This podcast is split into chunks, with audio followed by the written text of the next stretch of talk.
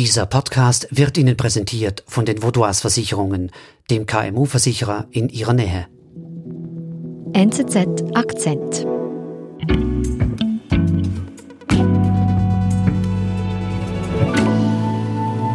Das hört man, wenn man sich mit vielen Leuten aus der ehemaligen DDR unterhält, immer wieder.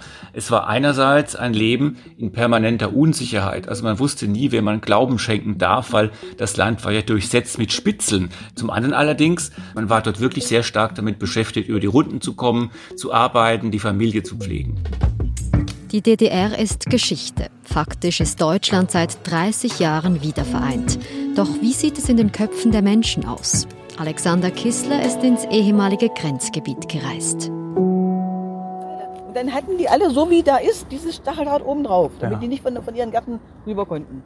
Das heißt, die Mauer ging gleich hier weiter, Ja, man konnte nur durch die Straße hier? Nee, gar nicht. Gar nicht, Die Straße nee. war zu. Die Straße war also zu. dieser Bereich, so wie Sie Ja. dort sehen, der zog sich hier weiter. Ah ja, okay. Das, wir stehen also auf dem Grenzstreifen jetzt, Ja, oder?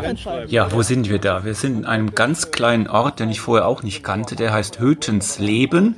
Da wohnen heute so ungefähr 4000 Menschen.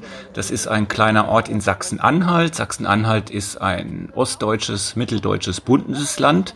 Und Hötensleben grenzt eben direkt an Niedersachsen. Und Niedersachsen liegt im Westen der alten Bundesrepublik, sodass eben früher zwischen Hötensleben und dem Nachbarort Schöningen die Grenze zwischen der DDR und der BRD verlief. Das ist Hötensleben. Ja, richtig, diese Mauer ja. ging dann da links um die Ecke und die Bäume sind praktisch die Verlängerung der Mauer. Man, Sie sehen ja, da noch ein kleines richtig, Stück. richtig. Und mit so wem bist du da unterwegs?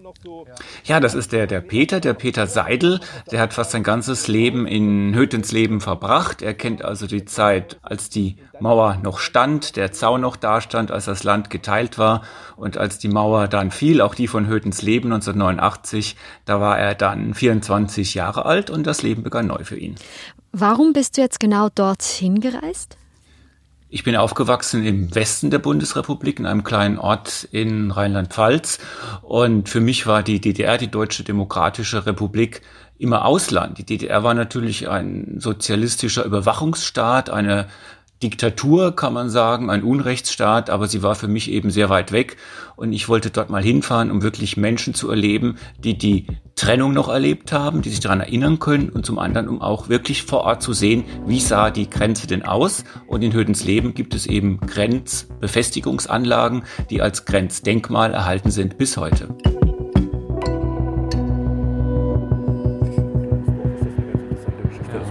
Klar. Dann laufen wir kurz mal da hoch, kurz ein Stückchen, nur ein Stückchen, dann kommen wir gleich wieder zu Ihnen zurück. Ja, ja. Ich nehme das Ja, wir sind also den ehemaligen Grenzstreifen oder das ehemalige Sicht- und Schussfeld, wie es hieß, entlang gelaufen, bis hin zu einem Turm, der hieß damals im DDR-Deutsch Führungsstelle. Und da drin saßen dann wirklich ähm, Wehrdienstverpflichtete mit ihrem Gewehr und haben darauf geachtet, dass niemand die DDR verlassen hat, weil das war verboten und wer es dennoch getan hat, ohne ein Visum zu haben, der musste damit rechnen, dass auf ihn geschossen wird. Und das war auch so in Hödensleben. Und wir standen unterhalb dieses mittlerweile Gott sei Dank leeren Wachturms und haben uns an die Vergangenheit erinnert. Hier waren zum Beispiel auch Hunde, hier waren, hier waren so Hunde, Hundetrassen. Und meine Oma, das, die war so eine Tierliebhaberin und die konnte es nicht haben. Gerade im Winter, die Hunde hatten Hunger, klar, das war ja auch Absicht. Die waren scharf und die sind hier gelaufen und die haben immer gebellt. Und meine Oma, das, denen ist doch kalt. Und das, Sie hat dann einmal, weil sie eben Mitleid hatte mit den hungrigen Hunden, eine Scheibe Brot über den Zaun geworfen und dann kamen sofort Grenzpolizisten und sie wurde auf die Polizeiwache gebracht und wurde so vorgeladen und wurde ihr das untersagt, weil die haben gedacht, klar, ich meine, das war eine alte Dame, das war Quatsch, aber so hätte man es machen können. Ne? Man, man macht sich diesen Hund praktisch gefügig und kommt dann erstmal drüber über den Hund, weil der Hund. Äh, ne, Aber ich sehe nur das Bellen gestört. Die Ja, ja. Das war einerseits ein Leben in permanenter Unsicherheit. Also man wusste nie, wem man Glauben schenken darf, weil das Land war ja durchsetzt mit Spitzeln, die bei einer falschen Bewegung oder einer falschen Bemerkung, wenn man Pech hatte, den Vorgesetzten oder den Polizeidienststellen Meldung erstatten konnte und dann konnte man unter Umständen Repressalien erfahren. Und es gab sogenannte Aktion Ungeziefer, also ein schrecklicher Begriff, der hätte auch aus Nazi-Deutschland stammen können. Und das meinte, dass in einer Nacht und Nebel auf Knall und Fall, wie Peter sagte, solche Menschen in Hödens Leben die man für ideologisch verdächtig hielt, gezwungen wurden, ihre Häuser zu verlassen. Die wurden umgesiedelt. Da wurden dann die hiesigen Polizisten befragt, wer von den Bürgern, die hier wohnen, Ja. sind eigentlich für ein solches Grenzgebiet nicht tragbar. Ideologisch ungefestigt. Richtig. Da konnte man natürlich auch Leute, die man nicht mochte, auf diese Liste setzen. Also wer also kein zuverlässiger Sozialist war, der musste in einer Nacht- und Nebelaktion 1952 Hötens Leben verlassen, weil in der Sperrzone sollten nur zuverlässige Sozialisten leben. Dann, dann kamen die, haben gesagt, ja. so pass auf, in drei Stunden laden wir deinen ganzen Krempel auf den LKW ja. und du kommst ins Inland. Und der hatte keine Chance, sich zu wehren. Nein, ja. Dann haben die den Krempel aufgeladen und haben die irgendwo hin verkraftet, wo sie der Meinung Und ein Erlebnis, was er dann berichtet hat, sein Vater war also Chemiker und er durfte, weil er Experte war, auch ins Ausland, nach Vietnam zum Beispiel. Und da hat ihm sein Vater immer eingeschärft, er solle aufpassen, wenn er mit ihm telefoniere, wenn denn einmal die Leitung knacke. Denn dieses Knacken in der Leitung sei das Zeichen, dass jemand mithöre von der Staatssicherheit. Und der Sohn, der junge Peter, glaubte das gar nicht. Und dann rief der Vater ihn an aus Vietnam und er hatte kaum drei Sätze gesprochen. Dann knackte es erkennbar in der Leitung. Und da wussten sie dann, der Staat hört mit. Will doch keiner was. Mein Vater sagt, ja. naja, die haben uns auf der Schulung das durch die Blume gesagt. Ja. Überlegt euch, was er am Telefon erzählt. Nein, ja, ja. Und so war es halt. Aber ja, und es zum anderen allerdings konnte man, das sagte Peter mehr oder minder wörtlich so, wenn man sich angepasst hat, einigermaßen normal leben. Also wenn man nicht unbedingt ein Revoluzer war oder sehr darunter gelitten hat, dass die Meinungsfreiheit beschnitten war, dass es kaum Reisefreiheit gab, dann konnte man in der DDR einigermaßen normal leben. Er sagt nur einen Fall, wo es ihn immer wieder gestört hat. Er ist also auch Christ, er war auch aktiv in der katholischen Kirchgemeinde und er sagt, als Christ in der Schule wurde er permanent drangsaliert und gehänselt. Da hat er also am meisten gespürt, dass es kein freies Land war. Und wenn Sie dann jemand, ein junger Mann sind, der sich auch in der Kirche engagiert, dann denkt vielleicht der Lehrer, na, will er nicht eventuell Pfarrer werden? Mhm. Nähern wir da eine Natte an unserer sozialistischen Brust? Ja, und dann müssen sie halt noch besser sein als die Besten, damit sie überhaupt, damit die Argumente denen ausgehen. Was hat sie motiviert? Ja, natürlich ja. musste es, musste mhm. es. Ja. Wie ging es dann aus?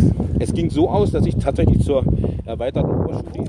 Er wurde dann ja älter, er hat also dann die erweiterte Oberschule besucht in der DDR. Das gibt es heute nicht mehr, diesen Schultypus. Er kam in ein Alter, wo er studiert hat, in Magdeburg, das Studium begonnen hat, abschließen wollte. Und da war natürlich auch die Frage, was mache ich danach? Wie führe ich diesen Beruf aus, für den ich auch studiert habe? Naja gut, ich durfte da nochmal dienen. Das war ah, ja. bei mir ein bisschen besonders. Okay. Ich habe den, hab den erstmal erzählt. Habe ich als Christ mal gelogen. Also Peter und viele seiner Zeitgenossen, auch die etwas Älteren, merkten natürlich schon, dass so ab Anfang, Mitte der 80er Jahre die wirtschaftliche Lage immer schlechter wurde, dass man kaum noch von einer produktiven Industrie reden konnte, äh, dass die Gegenstände, die man benutzt hat, äh, vorsinnflutlich waren. Es gab also bis in die 80er Jahre auch noch Plumpsklo in den Wohnungen teilweise.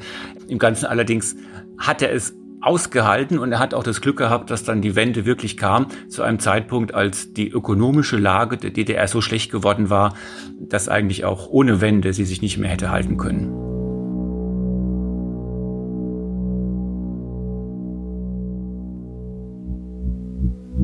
Wir sind gleich zurück. Sie Ihre Mitarbeitenden und Ihr Unternehmen sind jeden Tag auf einen verlässlichen Partner angewiesen. Dank der lokalen Verankerung kennen wir bei den Vaudois Versicherungen Ihre Bedürfnisse und können Ihnen flexible, maßgeschneiderte Versicherungslösungen anbieten. So können Sie Ihrem Unternehmergeist freien Lauf lassen.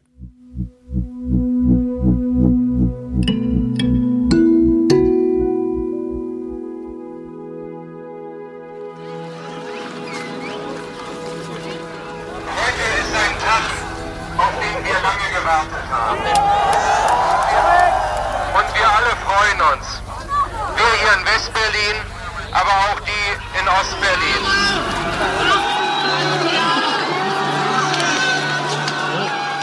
»28 Jahre lang seit dem Bau der Mauer am 13. August 1961 haben wir diesen Tag herbeigesehen und herbeigehofft.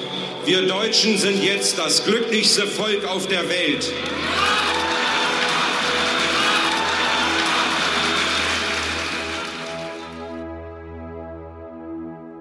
Alexander, wie hat sich das Leben für Peter und die Menschen in Hötens Leben verändert, unmittelbar nachdem die Mauer gefallen ist? Peter sagte einen schönen Satz, wir waren immer am Rand und durch die Wende sind wir dann in die Mitte Europas gerückt. In die Mitte Europas und das stimmt natürlich, in die Mitte Deutschlands auch. Man hat also diesen Randstatus eingebüßt. Äh, man konnte auch jetzt wieder einen größeren Radius ziehen, was die Arbeitsplätze angeht. Peter selbst auch arbeitet im Westen, im Braunschweig, äh, bei Volkswagen. Also er ist unmittelbar jemand, der dann profitiert hat und die neuen Chancen sich genutzt hat. Ähm, andererseits allerdings muss man sagen, hatte Sachsen-Anhalt es ökonomisch auch schwer Tritt zu fassen. Viele Industrien, auch viele Firmen, in denen die Hötenslebner gearbeitet haben, sind eingegangen. Das heißt also, Junge sind oft weggezogen und die dort geblieben sind, mussten größere Arbeitswege in Kauf nehmen, um einen guten Job zu finden. Hm. Und heute, 30 Jahre später, ist diese Grenze, diese Teilung noch ein Thema in der Region. Sie ist, glaube ich, in einer Generation, die die Teilung sehr aktiv erlebt hat. Also Generation Peter, die Älteren und auch die etwas Jüngeren, ist sie sehr wohl ein Thema. Peter hat einen Neffen, der ist, glaube ich, so Ende 20. Dort spielt es keine Rolle. Also wenn man nach 1990 geboren ist, kennt man im Prinzip das eine Land nur. Und dennoch gibt es immer noch so eine Art von Ostmentalität. Und die ist, glaube ich, doch länger als nur diese Grenzerfahrung. Was beinhaltet diese? Ja, diese Ostmentalität beinhaltet zum Beispiel das weite Teil, also laut Umfragen 57 Prozent der Ostbürger sagen, sie empfinden sich im gesamten Deutschland als Bürger zweiter Klasse. Und was auch so eine Spezialität ist des Ostens, dass man erstmal kritisch ist dem, dem Staat gegenüber. Man sagt dann immer so floskelhaft, wir sind doch belogen und betrogen worden unser ganzes Leben lang. Also sehr viele schimpfen auch auf die Treuhand. Da sei doch eigentlich der, der Osten ausgenommen worden. Die Gutgläubigkeit der Kapitalismus unerfahrenen Ostdeutschen habe man ausgenutzt und ist deshalb heute ähm, besonders hellhörig, was die Regierung so von sich gibt. Ich höre bei dir ein wenig raus, dass diese Spaltung Deutschlands immer noch Thema ist. Also auch jetzt, wo das Land 30 Jahre deutsche Einheit feiert. Wie ist dein Eindruck?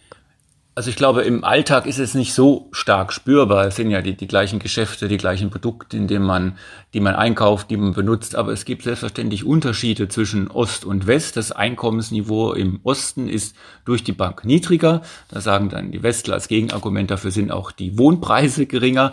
Wir haben auch ein anderes Wählerverhalten. Also diese gewachsenen Volksparteien oder ehemaligen Volksparteien, muss man ja sagen, wie im Westen gibt es im Osten nicht. Also wir haben dort sehr stark noch viel rascher wechselnde politische Mehrheiten. Wir haben ein sehr starkes Regionalbewusstsein. Also der Sachse fühlt sich doch ganz stark als Sachse und vielleicht erst in äh, zweiter Linie als Deutscher. Alles in allem glaube ich, die, die Einheit ist nicht so stark verwirklicht, wie sie es hätte sein können. Aber zu sagen, dass wir wirklich ein gespaltenes Volk noch immer wären, das wäre auch falsch. Wir sind ein vereinigtes Volk und dennoch muss die Einheit immer wieder neu errungen werden.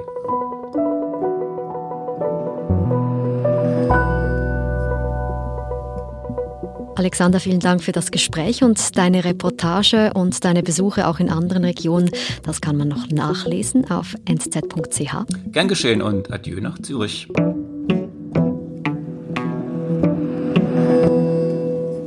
Das war unser Akzent. Ich bin Nadine Landert. Bis bald.